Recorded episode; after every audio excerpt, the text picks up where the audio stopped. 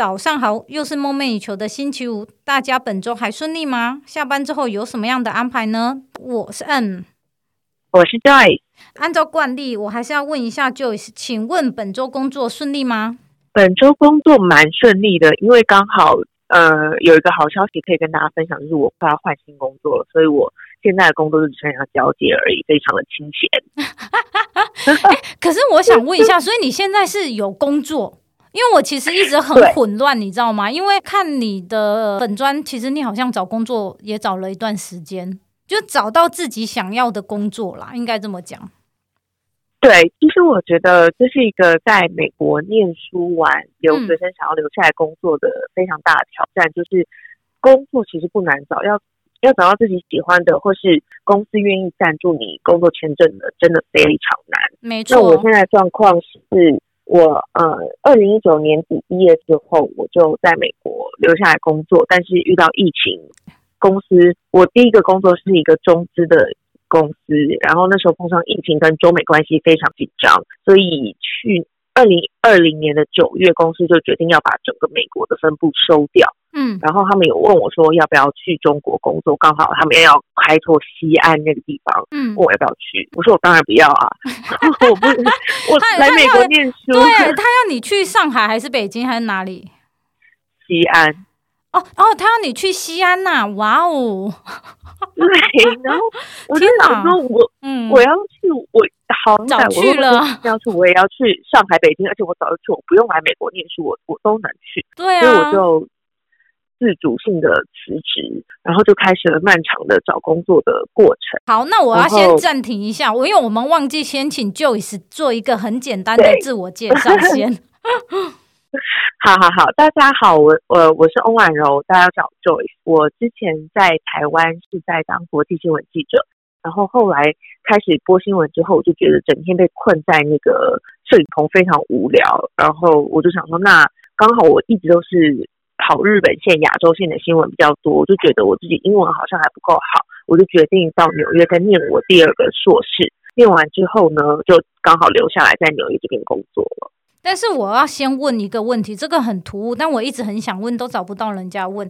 请问播新闻为什么主播的妆要那么的浓啊？呃，这个呢，因为摄影棚的光非常的强，所以如果你是在私下看到我们，或是我们私下拍的照片，你会觉得妆很浓。可是，在摄影棚里面光打上去之后，嗯，以很多现在新闻长官的审审美观来看，是刚好的。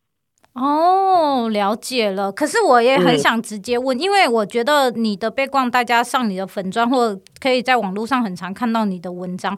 只是我很想问一个，就是因为当你要出国念书的时候，大家都会觉得哈。你已经坐到这个位置了哈？你已经几岁了？你还要再出国去念书？但是我想要知道是说，这段时间你有挣扎吗？还是你觉得我决定的就是决定的？其实其他人的意见也你知道也动摇不了我。我觉得这个要分两个部分来讲。第一个是我本来的个性，就是我决定做什么，其实我不太管别人的意见，我会问别人的意见。可是我在问的意思就是说，你可以来 challenge 我。看能不能说服我，但是通常很难。嗯、就是我决定就是决定了。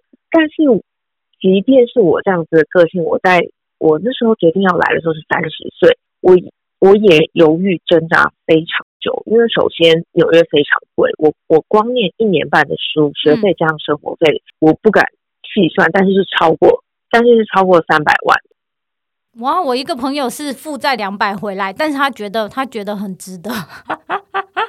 你那里要三百哇！天哪，一年半就要三百万，因为房租、生活费什么都很贵嘛。然后那时候我跟我的家人讲说，我想要出国的时候，其实我爸爸第一句话问我的是说：“你三十多岁了，嗯、你不想结婚吗？”嗯，完全可以理解。嗯，对，就是他不是反对，而是他有点担心，就会觉得我知不知道自己在在干嘛。但是我当时呃，一股很。我的动力其实就是我，我当时做新闻停滞，我非常爱新闻，我也非常喜欢国际新闻记者这个工作，公司也给我很大的舞台让我播新闻，然后有重大事件第一个都是派我出去。但是我觉得我每天都在做一样事情，我好像有一点开始停下来，没有没有进步了。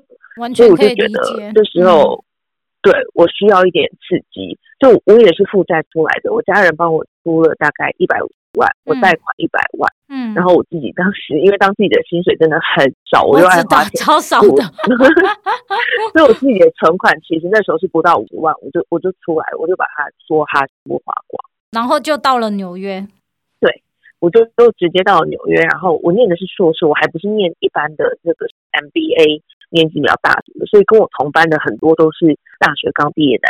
小朋友真的是跟我差七岁、八岁、九岁、十岁这样，但是我会很想知道，你上课的时候发现你的同学们都这么年轻，嗯、你会就是会有一点啊，我应该早一点出来，或者是我现在才在念这，跟他们是同学，会有这种感慨吗？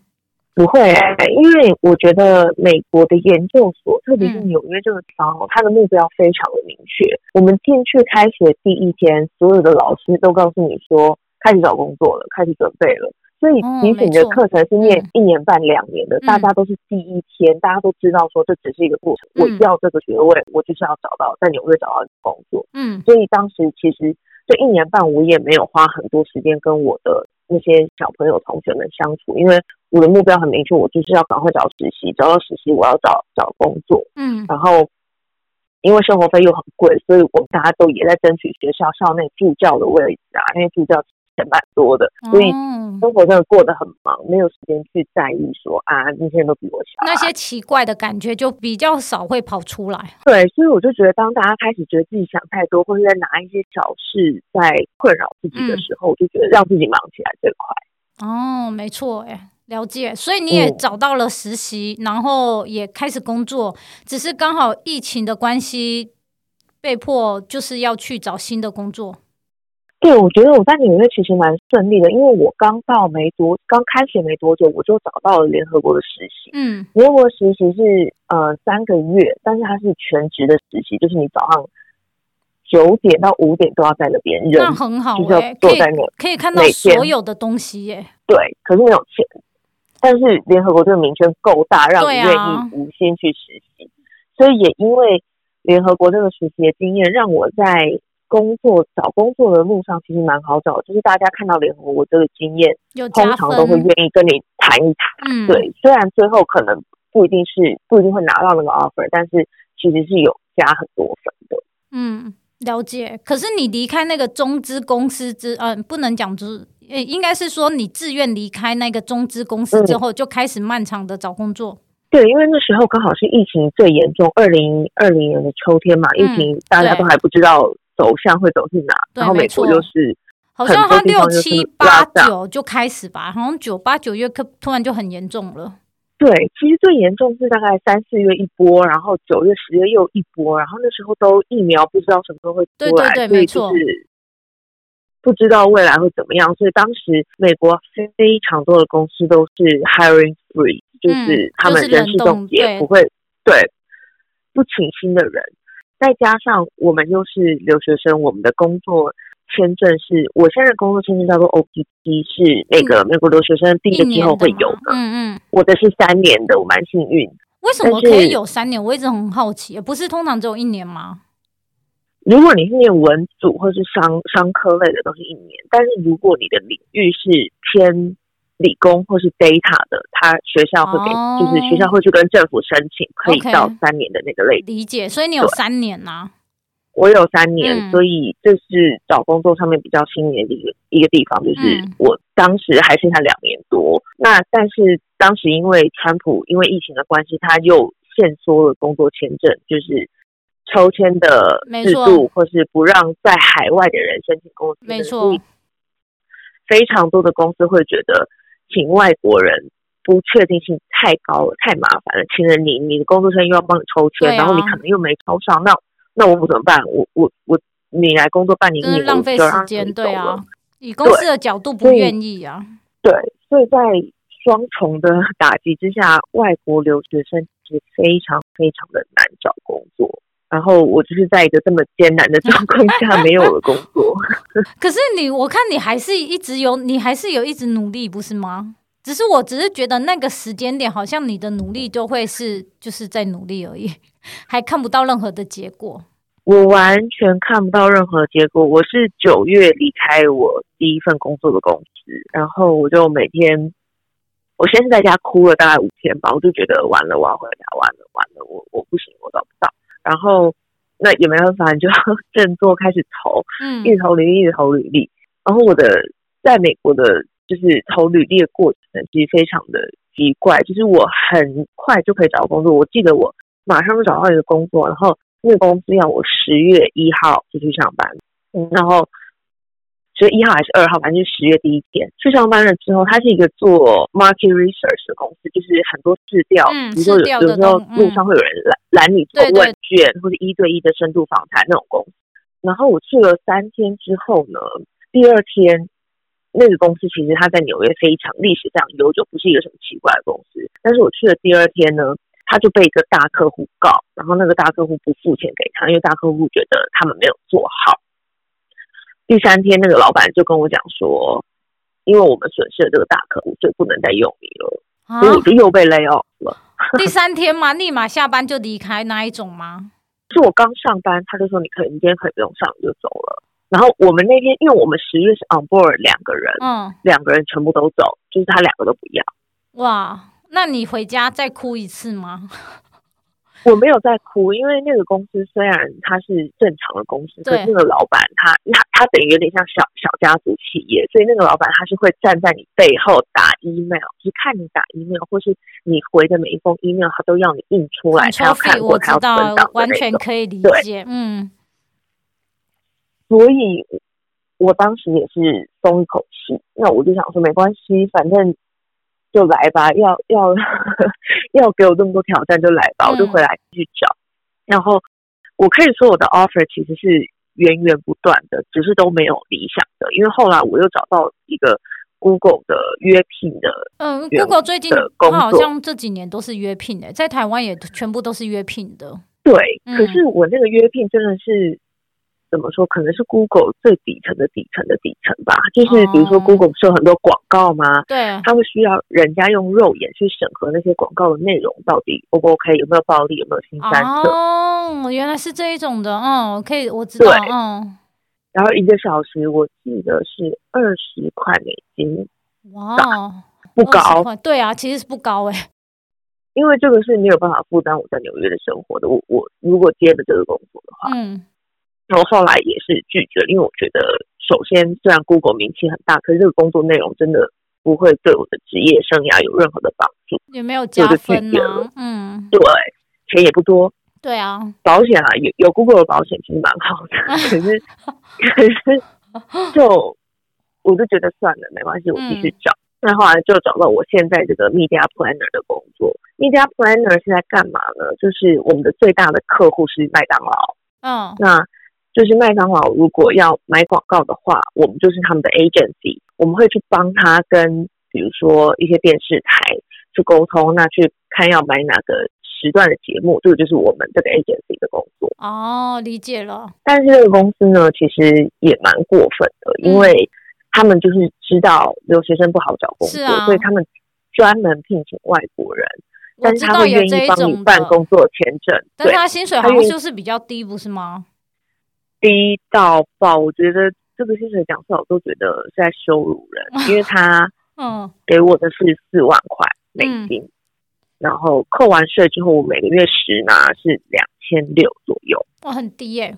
我房租是要一万六嘞，对啊，呃，不，我房我房租是要一千六，哎，很低耶，对，然后我在吃东西，就是。我过这个生活就是很像台湾的二二 K，然后还要租房子。嗯、对啊，我连喝一杯星巴克我都会觉得有一点舍不得。我不是喝不起，可是我会觉得有必要吗？嗯，就是这种感觉。可是我就觉得，如果我还是二十多岁的话，我过这个生活 OK，可能还可以撑一下。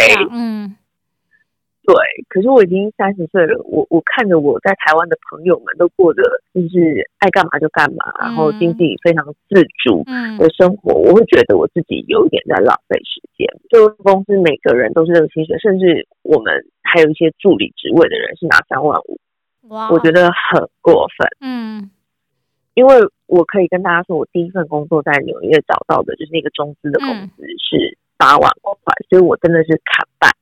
对啊，很夸张做这个工作。嗯，可是因为 OPT 签证的规定，就是你失业如果超过呃六十天还是九十天，忘记了，嗯、你就要离境，所以我不容许自己失业嘛，所以我等于是只能把自己签对签证先挂着，但是我一直持续的有在继续找，继续找，继续找这样。了解，然后找到了，反正你现在就是算是找到一个新的了。对，我后来陆续又拿了一些 offer，但是有一些是需要我搬到别的城市，有一些是呃薪水也不够好，或是职涯我觉得不太吻合，我就放弃。但是现在这个工作，我 offer 还没有正式签，但是应该是会去。它它也是一个呃中资，但是是做饮料，就是跟我第一份工作其实蛮像，但是第一份工作是手摇饮，但是现在这个工作它是做气泡水，它是包装饮料，哦、但是他想要。打进美国市场，所以我也是帮他们做呃品牌介绍这样。可是我这也是我想问的，其实因为你后来在美国，你做的都是 marketing 相关的嘞，就不会不跟你在台湾不一样哎。没错，因为我觉得这个是非常挑战的事情。你当记者就是在台湾当记者，中文要很好，对啊，你要能跟很多人沟通，你要有你自己的 network，是啊，所以我觉得。一般人像我这样子英文程度的人很难，真的很难在美国主流媒体。所以我我知道有一些台湾人他可以进到美国主流媒体上班，嗯、我觉得非常的厉害。嗯，那在现在这个状况，加上我又没有绿卡，我又是外国人身份的原因，嗯，新闻业通常都不 sponsor，对啊，我真的进不去。那我的选择就是在美国的讲中文的媒体。嗯、那在美国讲中文的媒体，嗯。我就会觉得他薪水其实也非常的低。我之前有拿到一个就是西岸的媒体的 offer，也是让我播新闻，是讲中文的，但是他时薪也是差不多十八十六，好可怕，我就觉得这么低，而且还在湾区哦。哇！所以我会觉得，那如果我真的要走回老本，我不如就回台湾吧。啊、我回台湾薪水可能都比这个十八十六还要高。是啊，所以。我就没有特别想要在这边做媒体，我就觉得如果有一天我真的很想要回新闻业，嗯、那我还是会选择回台湾去做新闻。了解，可是我想问一个问题哦，嗯、因为坦白讲，因为看你的粉砖，其其实我觉得，因为看粉砖都已经是你把情绪收拾好，然后你才写出来的文章嘛。可是因为我觉得，因为你刚刚有讲你哭了五天，其实我是一直很想知道，是说。大概会到什么样的程度，或者是你是用什么样的方法让自己再找回那一个动力，或者是你知道，OK，好，哭完了，我们该回归正题了，该来解决问题了。我觉得这个是我在美国经历过最宝贵的一些经验，因为不只是这一次失业，嗯，还有比如说我还在当学生的时候，我曾经面试过一个公司，那个公司呢是美国的一个做。那个公司是一个美国做 data 的公司，嗯，他让我面试了七关，足足七关，一个礼拜一关，所以我花了两个月在面试间公司，嗯，嗯，然后他又是新闻相关的公司，我非常的想要去。结果呢，就在最后一关之后，我接到通知，他说他们觉得我 data 的经验不够，决定不要我。哇！但是要到第七关才知道哦，因为我已经觉得。都到最后一关了，啊、我机会非常大。是啊，结果就在那时候说不要，我就我也是哭啊。我觉得就是那时候否定自己的感觉是非常强烈的，就会觉得自己一定是不够好，不然人家干嘛不要我？嗯，然后就就哭啊，然后真的是非常沮丧。嗯，但是我觉得这这种时候，你要否定自己，就是一个很自然的情感。对啊、你要很低落，也是一个自然的情感。是啊，所以就干脆你爱哭就哭吧。然后我会让自己什么都不做，大概一个礼拜左右。嗯、就是我爱看剧，我就看剧，我也不投履历了。我爱吃什么就吃什么，我爱点什么，我我要买东西，只要任何让我心情好的，我就去做。嗯，然后。一个礼拜之后，我觉得再冷静下来看这件事情，嗯、也的确，人家一个公司，嗯、他要花那么多钱请你，他要 sponsor 你，他需要找到他觉得最适合的人。嗯，那你 data 经验不够也是一个事实。嗯，那就去学吧。我当时真的起心动念，我就觉得那老娘就来学 data 是有什么难的？但后来我没有啦，我后来我后来就觉得，我我上了几堂 data 课之后，我觉得我嗯不是做不到，可是我。做这样子的工作会开心吗？所以你是意思是去学 Python 或 R 这一种吗？是这意思吗？我对我去学 Python 跟 SQL。哦，SQL，嗯，理解。对，然后我我我当时觉得我做了这个工作好像不是会很开心。然后我一直以来的理念就是我不想要为了留在美国做一个你不喜欢的不喜欢的工作，嗯、所以我我一直都是跟我男朋友讲说，如果我我给自己一年的时间，我当自己在放假，嗯，那如果最后真的没有找到一个适合我或是钱够多，或是让我有足够发展的，我要回台湾，或是我要去日本，就是，嗯，为了美国留在这里应承，是我一直不想要做的事情。嗯、所以当时我就想了，思来想去，我就觉得贝塔好像可以让我找到很多工作，没有错。可是我不是很喜欢的话，那我不要，所以我就没有继续学。嗯，但是，但是就还是陆续有找到工作这样。理解，所以你等于是说，在当你情绪低落，或者是真的是自我否定的时候，等于是你给自己，就是给自己时间跟空间呐、啊，什么都不用想就对了。等到等到你觉得，等到自己觉得，哎，时间好像差不多了，自然好像你的脑袋会再回来说，会比较清醒一点，或者是可能会比较理智一点，说，嗯，好像就好，应该是这样，这样差不多可以该做下一步了。我觉得很重要的的一个 mindset 就是你发泄完了，嗯，但是事情还是要解决，就是你哭一辈子也没有用啊，所以你你倒不如你调整好就开始起来，嗯，然后继续找找别的工作，那至少如果最后真的没有找到，你也努力过了，而而不是你花了半年在那边哭。嗯，可是我也是一直很怀疑你这 有一点，其实是你是想念书，嗯、还是是你只是单纯的想到美国工作？因为我我记得你日文很好，你也可以到日本去生活啊，对不对？对，我当时就是我日文，我是在日本拿到第一个硕士嘛，所以我回来台湾之后，我一直都是跑比较亚洲相关的新闻。嗯，嗯，那当时我。我真的三十岁前，我对美国一点兴趣都没有。人家在讨论美剧，什么什么欲望城市啊，什么美剧，我我我就是不喜欢看。嗯。然后我对美国人也没兴趣，然后很多人有美国梦，我也没有。嗯。但是到了三十岁之后呢，嗯、老实说，我当时认识我现在的男朋友，但是我们那时候没有交往。嗯、那我们就开始聊天啊，然后聊很多美国事情，我就觉得嗯，好像去美国也不错。但是当时我也觉得，是因为我的美国经验真的没有，我也不会讲。我的英文也不够好，就是我当时在当国际新闻记者的时候，我看 CNN 是没有办法完全听懂的，所以我我我就觉得我想要加强这一块，所以当时我是想要来念书，我就我一开始是没有特别想要留在这边工作，我是当给自己一两年的时间休息一下，那看下一步会发生什么事情，就当冒险吧，我也没有想那么多，就过来了。但是你当时候的老板应该有未留你吧？我指你在就是当那个在前。在台湾的最后一份工作的时候，因为他你跟他讲你要去念书吧？对，我在台湾最后一份工作是在东森新闻。嗯，我的老板他他自己也在美国跑新闻跑了十几年，所以他很支持我来看一看。他、嗯、他当时是说，他说你去美国看看，你的眼界会变得不一样，因为美国各式各样的事情都会发生，对啊，各种人、啊、人种你都会遇到。嗯，然后。他觉得我在台湾过太爽。他说：“你这个人就是从小又念好学校，工作也没有碰，就是你也没有碰壁过，你一一辈子就是一帆风顺过来。”他说：“你去吃吃苦吧，你会成长很多。”所以当时我的主管是非常支持我。嗯，但是我很记得我当时在呃，我我跟要播新闻之前，我在化妆的时候，嗯，我们有一个主播姐姐，就是海英姐，她就。他就跟我说：“婉容，你要辞职吗？”我说：“对，我要去美国念书。”他说：“你确定吗？”他说：“你回来之后可能不一定会有这个位置哦。”对啊，我相信。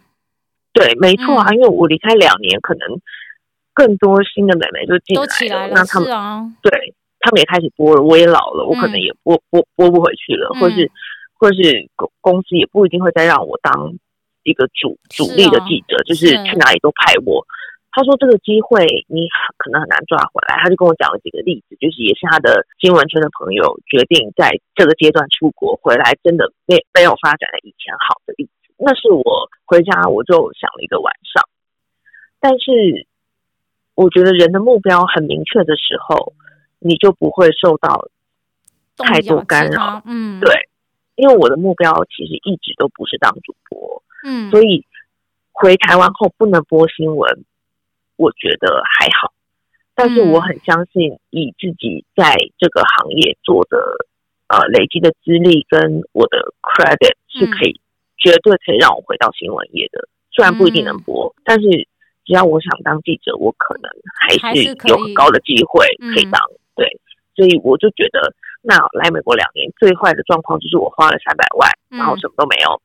但是你有，但是你有很多不同的经验啊，这个是钱买不到的。说实在的，对啊，嗯，对啊，就是我如果没有花这三百万，我怎么可能在联合国的总部上班？嗯，或者说怎么可能遇到这么多事情？所以，但是我是蛮好奇的，不会怀念吗？嗯、我讲的不是播播新闻哦，我讲的是你可能你到，你冲锋陷阵去很多不同的地方去播报新闻，第一手的新闻回来，你不会怀念那种。没有的洗澡，没有的喝水，然后 全身可能都很黏的那一种生活吗？我非常怀念，就是我现在看到我那些新闻从业朋友们上传的照片，其实我每天，我到现在，我刚刚早上在滑手机，我还是很羡慕他们可以跑新闻。嗯，但是你没有觉得可惜？我不后悔，我会觉得有点可惜，也会觉得如果能在跑新闻很好。嗯，可是。我也不后悔这样子的生活，嗯、因为我觉得有一个很大的慰藉，是我有一个粉专，就是我在美国看到了什么事情，我还是可以用我以前写新闻的那个方式写，啊、把这个故事写出来跟大家分享。只是我背后没有一个新闻媒体的抬头，没有一个公司支撑着我，嗯、可是。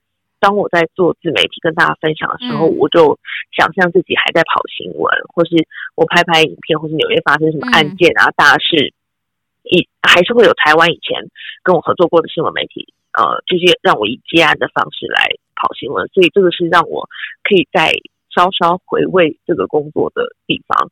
但是我也知道跑新闻会有一个局限嘛，就是无论是在财务上面。或是跑新闻真的非常需要体力，或是，是啊，或是他的工时不固定，或是工时很长，或是压力很大。嗯，那这个工作能做一辈子吗？完全没办法，需要靠你的热情跟体力而已。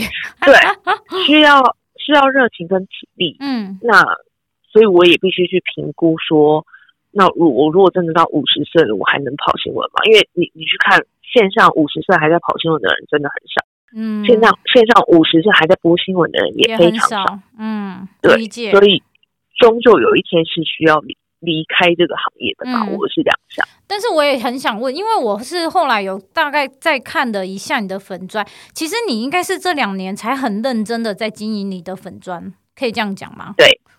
那原因是为什么？呃，但是我先问一个问题，所以你的文章的那些的写法，那些结构是？按着新闻，就是像就像播报新闻的时候的那一种结构。呃，结构不是，不是。呃，新闻电，因为我一直都是做电视新闻出身。嗯、电视新闻你必须要在前，它有一个黄金六秒嘛。嗯。哎，我忘记几秒了，对不起，长官。嗯、就是你，你前面那个，你前面那几句话，你就必须要抓住观众的。耳朵跟眼，因为我觉得写，因为你我看了之后，我就觉得写法跟其他的自媒体有一点不太一样。就是你知道，你懂我那意思吗？它不是那种艺人或者是一个呃专门的网红在写的文章，所以我只是好奇，先问你这一点呢、啊。对，因为呃，就是我相信你也可以观察出来，线上很多网红或是艺人，嗯、他要、嗯、他的内容其实就是他自己，是啊是啊，他的美照啊，或是他在夜配的商品啊，嗯、对对对或是。可是因为我不是想要走这个路线，嗯、所以我会希望就是分享我在美国看到的事情，嗯、或是分享我对时事的一些看法。嗯，所以这个是内容跟他们有不一样的地方，但是写法绝对不是新闻的写法，因为我知道现在的很多新闻都必须说有一点浅，因为它可能。你去看很多网络新闻，他可能一篇的篇幅都没有我一篇粉丝。是啊，是啊，有的时候他可能只是在可能去 D 看或者 PTT 抓一下而已啊。对，但是那个我必须趁这个机会跟大家说，那那些人都不是记者啊，那些人都只是网络小编而已。真正的记者是不会写出这种东西的。哦，所以原来是这样啊。对，嗯，但是为什么这两年才开始在比较很认真的在经营粉砖呢？因为我以前在台湾的时候真的很累啊，啊，对，是是没错，记者没那没那么多时间。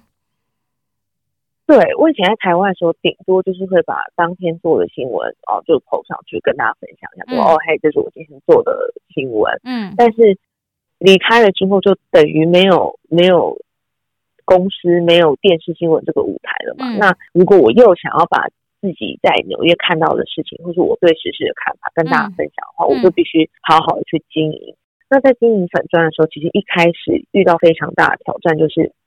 我一开始的那几千个粉丝，嗯，全部都是冲着我是新闻主播来的，就是很多那种男粉丝，他就是也不管你写了什么，哦、他也他他就是想看你的美照，所以我那时候刚开始一 po 文，其实我写的再多，嗯、下面都是贴图或是早安美女，你好漂亮那种。哦，真的，我没有看到那么，我没有看到那些，那可能是 真的很前面。对，就是刚开始，就是我刚。刚离开东森的时候，那那一阵子的，嗯，都是这样。嗯、那我也会觉得很挫折，就是我我在跟你分享美国的事情，那你在跟我美女早安，对。但是我就不放弃，一直写，一直写，一直写。那后来就可能因为写很多时事的东西被大家转转发了之后，就会开始有很多会跟我讨论事情，嗯、或是跟我交流的。哦读者就对就加入了，所以就变成现在这样子的氛围。可是我必须要讲，我好像我今天有再次看一下，你是不是没有去申请蓝勾勾啊？我申请不到啊？怎么可能？我还看了一下，哎，这个人没有申请蓝勾勾，但他可以哎。怎么怎么判定可以？好，你起码有三千个，只只要有三千个 like 以上都可以，你就直接去申请。然后他呃，然后他自然会告诉你，你为什么呃 fail 的原因是什么。他没有告诉我啊，但是你有写吗？Anyway，这我事后再跟你讲，这个可以申请的，不可能，因为我记得我看过你的那个 like 的人数是可以的。我有两万人呢，哎，怎么你说我有两万人呢？对啊，是啊，所以我说绝绝对是可以的啊，而且因为你是真实的人，而且你写的东西是真实的吧？Anyway，这个是可以的啦，应该是这对啊，不太不太有问题，他。最近也没有很严格啊，反正蓝勾勾是可以，因为企业的像是公司经营的粉砖也是都可以申请蓝勾勾的。我还把我的护照、身份证，还有我出的出版的那本书的封面都传了，他不给我就不给我啊？到底为什么啊？好，Anyway，反正你我只是觉得，哎，这个你怎么没有申请蓝勾勾？可是那我要回到我一直很想问你的一个问题哦，因为你等于是现在又转换跑道，而且坦白讲是在三十岁之后转换跑道。嗯那我自我个人是觉得，因为你好像比较不会把那种社会期待的价值放在你自己的身上。那我我会想要先问第一个，就是请问你毕业的时候，你那个时候梦想的工作是什么啊？跟现在是应该是不一样的吧？我那时候的梦想跟现在的梦想其实是一样的。我有两个大类的公司，我想去。第一个就是美国的新创公司。就是跟美国人工作，然后因为新创在美国新创定义就是为人们找一个新的 solution，就是去帮助人的生活更好。啊、所以我觉得这个东西你把它转换成，就是就是这跟我当记者的热情一样嘛。我提供很多新的讯息让民众知道，那民众可以学到新的事情。嗯，跟我在新创提供人类一个新的东西，让人家生活变得更方便。这个这个我觉得是很好的转换。最大。所以我一直都还有在找新创的工作。Okay. 那另外一个工作其实就是新闻类的工作，就是可以让我也不一定新闻类啊，就是讲故事，可以让我把很多故事、很多呃新的东西、新的资讯带给人家的工作，这个都是我喜欢的。所以我一直都是找这两个方向的工作。那现在找的工作，其实我最新要接的这个 offer，其实不是。纯行销，它是 social media marketing，所以我还是必须得透过 social media 去跟很多观众来交流，或是把这个品牌的价值跟故事传达出去。哦，对，了解。我觉得跟一开始所谓的梦想或是理想工作，当然还是有一点不一样。但是我觉得就做做看，然后看下一个下一个步骤，就是看下一步会发生什么事情，这样。那我也，那我就会想问，其实因为你也超过，因为我觉得在台湾超过三十岁，大家就会开始问啊，怎么还不结婚？那你怎么还不怎么样？那因为我只是从你的文章中、你的文字中觉得，哎，你好像不会把这些东西套在自己的身上，也不会是说，哎，我不知道会不会啦。但是就是你知道，哎，我可能看了别人的 Facebook 啊，他好像过得很不错啊。然后我现在三十几了，然后我存款好像又没没有很多哦，好像房子也没有啊。但是我又还没结婚，你懂我那意思吗？因为我不知道你会不会把这个社会期待的价值，然后偶尔可能自己看完之后心情就很低落这样。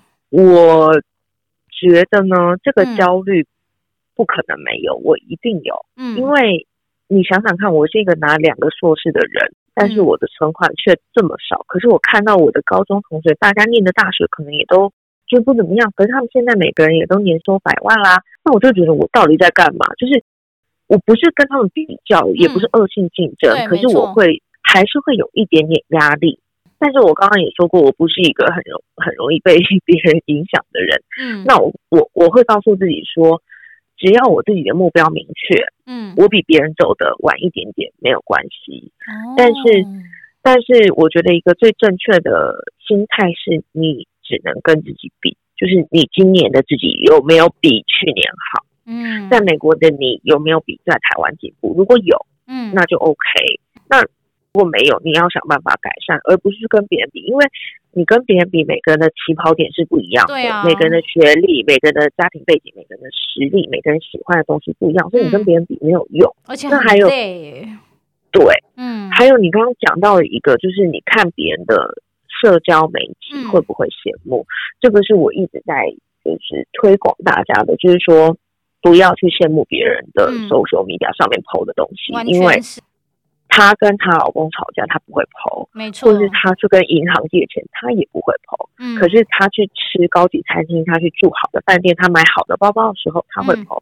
嗯，所以你永远都看不到人家私下的生活是什么样的，嗯，或是人家会觉得哦，我在美国好像很很好很顺利，可是他他们不知道我其实是背着学贷来的呀，或是或者我找不到工作对呀。我相信大家都知道吧，只要看你粉砖都知道。然后我想说，哎，这人还这么勇敢，就这样去了。对啊，就是一个很冲动的人，嗯、但是却又觉得其实这样的人生才刺激，不是吗？我也没有要推广大家做这么刺激的行为，因为我，我之前说写过一篇文章嘛，就是跳脱舒适圈，每个人都是要冒险跟有有成本的，是啊，每个人付出的成本不一样，嗯，没错。我必须告诉大家，是我非常的幸运，就是我很确定我回台湾不会失业，嗯，那。我家里一直以来也都不需要我给生活费，或是我要出国的时候家里还能帮助我一点，所以我的成本其实是很低的。但是如果有些人他在台湾，他可能光是付房租他都会觉得很紧的，这种人我我我就会觉得就，就不要啦，因为压力很大欸。对，也不是不要，而是说你不要去太羡慕别人跳出舒适圈这件事情，因为有时候你就是要找到你的舒适圈啊，就是。为什么你躺在舒适圈不行呢？没错，如果你在舒适圈很舒服，或是你已经可以过得很好，然后可以让你有一个很很很好的生活，那就没有必要去抢。那我觉得你应该出一本有关于女女性的心理方面的书，哎。我下一本书在筹备了，但就是会可能会延迟一点点吧，但是会会提到这部分啦，会提到就是怎么样。决定要不要出国，或是在或者是做一些对啊，我觉得还有一个真的很重要，嗯、就是为什么我刚刚一直提到，就是有的时候是社会期待的这个价值，就是有的时候你会还是偶尔会好像放在自己的身上一样，然后但是你就会觉得心情很不好。会，我也会，但是我觉得比起社会的价值，你应该要把你自己放在社会的价值之前。之前，嗯，也就是说。你要对自己好，那你要对自己的目标很明确。就像我现在的目标就是，我要找到一个稳定的工作。那在找到稳定的，在找到稳定的工作之前，我就不可能去为了符合社会期待的价值去结婚去买房，嗯，因为这不合理，这不不合逻辑啊。我就是没有稳定的工作。就像我失业的时候，很多人都会问我说，因为我男友他就是那种小 A B C，那他是美国人，其实跟他结婚，我马上就会有合法签证可以留在美国了。那我那时候去年失业的时候，非常多人，但是就是十个人有九个人会问我说：“那刚不跟他结婚就好，走一个捷径比较快。”我就会觉得，嗯，一一来，我觉得在失业的状态结婚不是我理想的婚姻，就是、哦、我觉得婚姻是要完全可以理解，嗯，婚姻这件事情是要一加一大于二。那我在失业的状态，我要怎么让人家一加一大于二呢？我、嗯、我我也不想成为人家的累赘。那如果换在对方的角度想，也觉得娶到这个人太太衰了吧？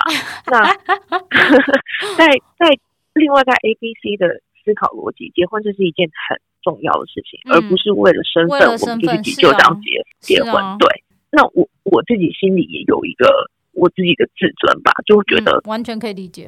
那我上一份工作都愿意帮我办绿卡了，证明我是可以靠着工作拿到身份的。嗯、为什么我要靠结婚？理解。所以。在思考很多社会期待的时候，你应该要把你自己还有你自己的目标放在这些东西前面，不然你很容易被影响。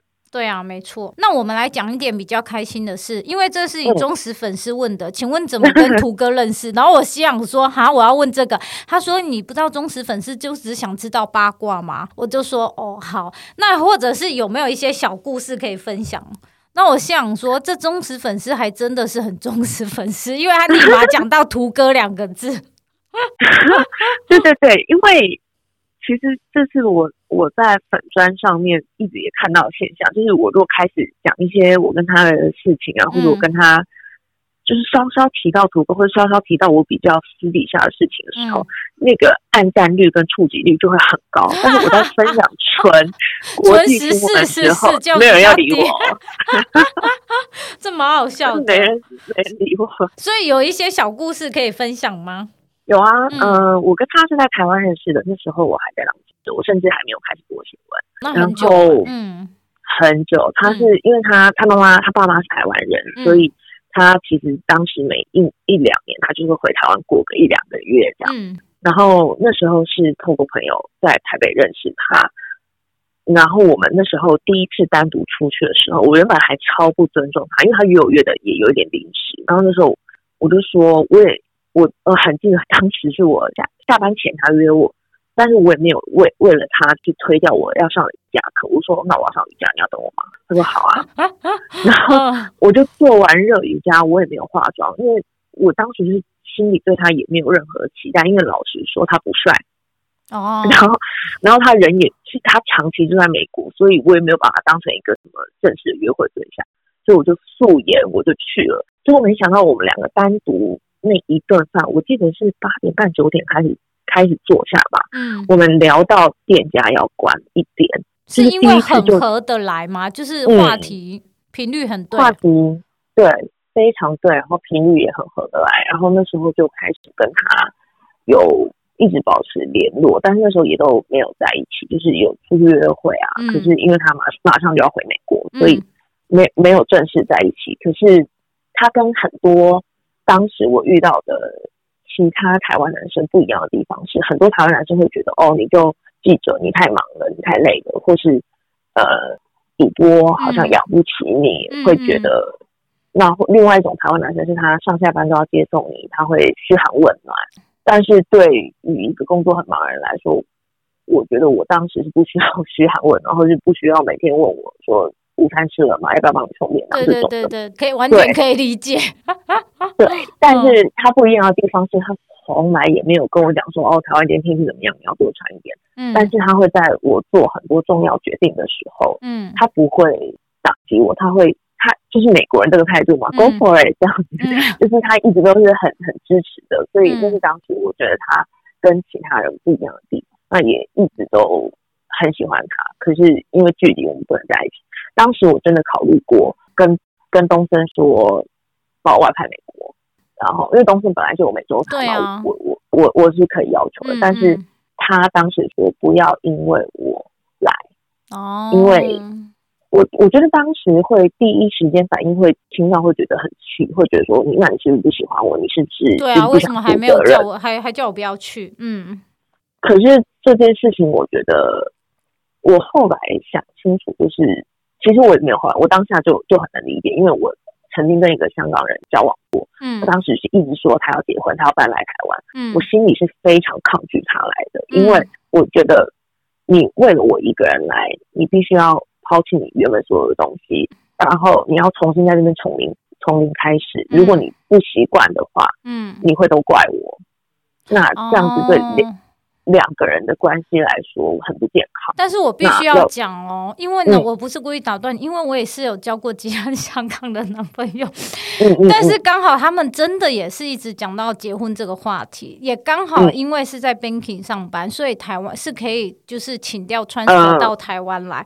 但是他也是，就是有你知道，言语之间就开始在打算说，若是搬过来，那他的 package 可以到哪里？然后加上我的工作的年薪，那我们大概可以怎样？可是我其实是从头到尾我也是抗拒的。可是我觉得我的抗拒可能跟你的抗拒不一样。我的抗拒是，我觉得我没有办法，一就是跟那一个人生活一辈子。我跟我，所以我觉得我的抗拒是这个，所以我一直问我自己到底是为什么？因为他一讲到这个，我真的觉得我没有办法继续这个话题，然后我就心想说不要再讲这个话题，因为我根本觉得你千万不要为了我而来。但是我后来自己 figure 出来，我自己认为。我想是因为我不够爱他吧，我没有办法。对对对对，我没有办法，就是你知道哦，为了他为了我来，然后你知道跟公司 transfer，然后我们两个好像就这样结婚下去。坦白讲，那个时候我有考虑过，是因为就是觉得我好像应该结婚了。可是我真的，我后来也是很挣扎，因为我觉得我没有办法骗我自己。嗯，因为我觉得我骗很好啊，我觉得骗了我自己，我觉得我那那骗我自己是更痛苦的一件事情。所以后来真的，我就还是直接跟他讲。我说我真的不会跟你结婚，我只是突然想到而已啦。对，因为真的很像，只是我们的点不一样嘛。对，嗯，就是当时我觉得归纳出来也是啊。当时我跟那个香港男友说，也也的确是我不我不够爱他，或是我我觉得我没有要跟这个人结婚。嗯，但是我觉得你这样做很好啊，因为我看过太多的人因为社会期待或是。他觉得他应该要生小孩，应该要结婚了，对，他就很早就结婚了。可是他过得非常不开心的生活，我也不想过那样的生活。所以我觉得是你你这个决定对，因为完全对，因为我觉得骗自己是一个很可怕的事。我我认为会是比发生任何事情，就是骗自己，就会觉得天哪！因为你骗了自己之后，你要一直不停的说服你自己，然后就没完没了。那我就会觉得更害怕。我觉得自己的开心是最重要的，所以用。会让开心的决定做的都是对，所以我可以这样讲，等于是你到了美国之后才算跟图哥就是正式的开始交往，可以这样讲。没错，就是我那时候也觉得好啊，算了，那你你要再多约会，你再多看看，那我们就各自看吧。所以我当、嗯、当时刚到纽约的时候，我还是有在认识其他人，有在跟别人约会的。嗯，然后是嗯，对对对，一一阵子之后才跟他正式的交往。其实这样也是很好的啊。因为其实真的是要多 dating，你才会知道什么是你想要的，什么是你觉得不能接受的。对啊，对啊，对啊，所以所以就是很好的。那后来反正也就很很顺利的跟他正式交往，也就到现在也好几年了。理解。那我还是会想问 Joyce，就是嗯，我不知道是说你对那些可能就是。可能三十，我会觉得都是对那些三十岁以上的，或者是他常常会把一些社会期待价值放在，常常可能不小心又放在自己身上的，你会给他们一些什么样的建议吗？我会觉得就是综合两点我说的，请把你自己放在别人对你的期待之上，然后你做的任何决定，只要是你开心的，请你就去做。那当然，这当中会跟别人有沟通，甚至是摩擦。嗯，但是你只要你的目标很明确，就是要让自己开心。嗯，但是这个前提是不伤害别人的前提之下嘛。嗯，那你只要让自己开心，什么事情都是值得你去努力的，因为你的大目标就是让你的人生开心，因为你的人生还是属于自己的。所以，真的别人讲什么，对你的人生来说都不重要。那在做这样子的决定的时候，有一个方法是你把时间拉长。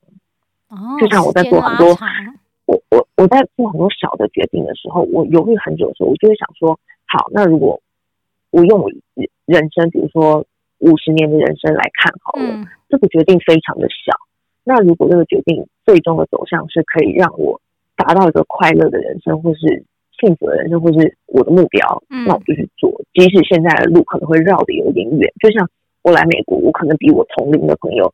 绕了两三年的路，大家都在台湾都在当主管了，我还要从 entry level 做起。可是如果最终我是开心的，我有学到东西，或者我有更多的故事可以跟大家分享，那就是我达到我目标了嘛。走比别人慢又怎么样？大家最后都就是人生拉长来看，其实是没差多少。真的哎，你应该真的要开一个节目吧？没有。哎，等一下，这是因为你，你是不是我？我看你好像在那个 Clubhouse 上面，你好像好像偶尔也是会开房，还是你是参加别人的比较多？我都是受到别人邀请比较多。哦，所以你自己不会开？可是因为我觉得跟现在好忙哦。对啊，而且你知道台湾跟纽约有十二个小时，因为我只是觉得真的是蛮多女性应该会很想要听你在。听你分享的，我可以跟大家分享，就是我现在在准备创业，然后这个创业其实也是一个自媒体，但是这个自媒体是讲女性生殖相关的，嗯、因为我觉得很多女生的压力呢，嗯、你不能很不负责任的跟她说 feel free，你就去玩吧，你就去冒险吧，因为女生真的很不公平的地方是，女生就是有生理的压力，我们女生的。就是你到一定年龄之后，你就真的生不了小孩了。那如果你的人生计划里是有有小孩的，很多人他会在二十几岁的时候，他就觉得我要生小孩，我要生小孩，然后就嫁给一个不不对的人。对，然后就结婚生小孩，他好像达到了哎别人呃社会期待的价值，说结婚生小孩有家庭，但是其实他并不快乐，因为我真的看太多了。对。可是这个压力其实不是来自别人，是来自生理压力。嗯，就是我们女生本来就会有衰老或是生育的时间的压力，啊嗯、所以这个是我看到，所以我这个自媒体会传播很多，比如说呃冻卵啊、堕胎，嗯、或是甚至是收养小孩的知识，就是给女生。我我我不是要鼓励大家冻卵，而是要让大家知道有冻卵这个选择，因为我发现太多的台湾女生。对冻卵这个事情，一知半解，嗯、大家印象都停留在好像很贵，好像很不舒服。对，没错。然后上网找资讯的时候，你又找不到资讯，就是你找到资讯可能是诊所在 promote 自己的，就是你找到资讯真的非常的少。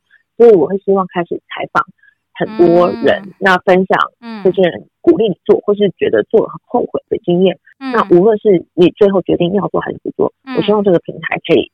呃，跟更多人分享这样子的我觉得很棒。也是，嗯，嗯，这也是你问我会不会怀念当记者的问题的时候，我就想说，嗯，可是我现在创这个业，好像又回到记者的感觉，所以我也很开心。所以，呃，我也是透过这个来，就是怀念自己当记者的样子。因为我觉得还有一个，因为我其实是有遇到一个，他其实是呃罹患癌症，所以医生建议他，因为他才三十二，所以医生建议他先去冻卵。再然后再来做化疗，所以他就才，所以他才去做冻卵这件事。冻卵这件事情一开始，他真的是为了癌症而对而发明，就是很多妇科的、哦，是这样吗？对，就是有很多妇科问题的人，哦、他可能有一些健康的疾病，哦，他医生会建议他先冻卵。现在有很多国家，像新加坡，你要冻卵，你也是必须要有这些疾病，政府才会让你冻。为什么呢？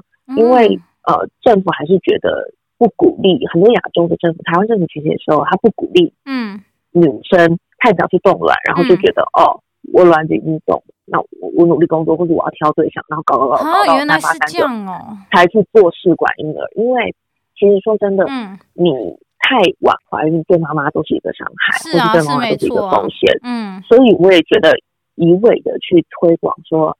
去冻卵，冻完卵就去玩，嗯，这个观念也是不对的。嗯、你还是要评估到自己几岁要生小孩。那是啊，如果你真的很老才怀孕，你会不会很辛苦？这个都是需要收养小孩就好了。对对对对对，所以就是我觉得很多观念或者很多经验谈都是大家想要看，所以我之后会开始做这件。嗯、那大概什么时候会呈现在大家的面前呢？该不会是来个二零二二吧？五月就会开始了，各位哦，五月就会开始了，网站已经做好了。OK OK，理解。那我最后还是想要请 Joyce 哦，可以，你可以就你自己所经历的职涯，不管你是当记者也好，然后在纽约念书也好，中资公司工作也好，你会用哪几句话来形容你自己的职涯生活啊？不要怕失败，然后记得感激，就这两句话。因为失败是每个人一定都会遇到。那如果你为了不想要失败而少去做很多事情的话，嗯、你会错过很多，甚至是错过很多学习跟成长的机会。因为其实最快的成长就是从失败。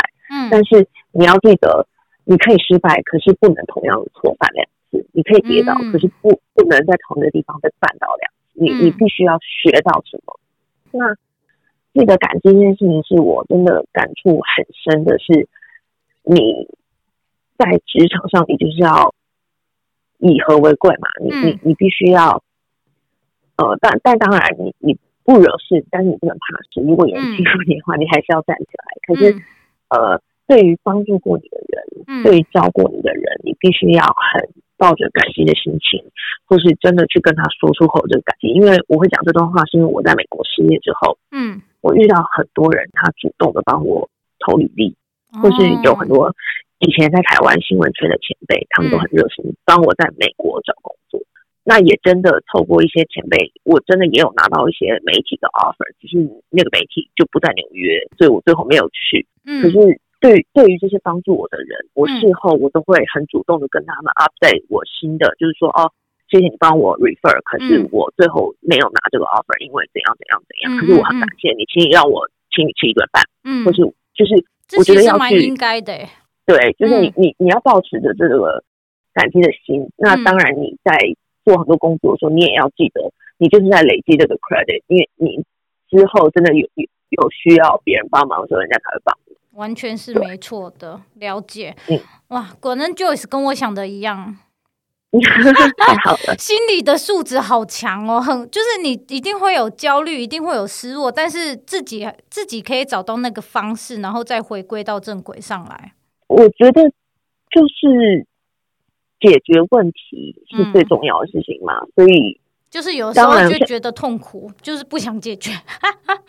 对，像我现在就是处于这个。这个状态，因为我又又有旧的工作，我又在谈新的工作的 offer，、嗯、然后我又在创业，我又在经营自己的 social media，我还要写书，嗯、然后我觉得真的，我这个礼拜就是这个状态，就是我知道我事情很多，可是我就是一样都不想做，嗯，然后完全可以理解。那你面对这样子的自己的时候，我就我就跟我公司讲说，我这个礼拜身体状况也不好，嗯，我我工作量要少一点，然后我我也跟我的编辑说，我这个不想写稿。然后我就是 把把事情放慢，我就躺在床上，我真的我连剧都没有看，那我就一直划手机。但是我划到了今天，我就觉得好，差不多了，我可以开始了。然后理解，对，但是有时候适度的休息跟放空是必要，不要一直让自己绷这么紧，因为你绷太紧，有一天这个橡皮筋就会断。哇。受益良多，今天，谢谢。而且 Joyce 要准备去上班了，对，我差不多十点要上班。OK，好啊，那我们今天也非常感谢 Joyce，、嗯、非常期待 Joyce 的新书跟你的自媒体。所以呢，嗯、若是出来的时候，请告诉我们。那若是有任何问题想问 Joyce 的话呢，我知道私讯你，你好像都会看的、欸，这是我蛮讶异的一个地方、欸，哎。对不对？因为我很闲啊。可是我我我不知道，我我以为是因为那些人，因为我大概看了一下你写的文章，我以为是因为那些人有蛮好像写给你的的时候都是蛮失落的，或者是蛮困惑的，所以我我在想是因为这些人都蛮失落或蛮困惑，所以你都会回他们吗？就是我我来找我的私讯有两种，一种就是那种美女早安的那那种就不会了。这个也要私讯你吗？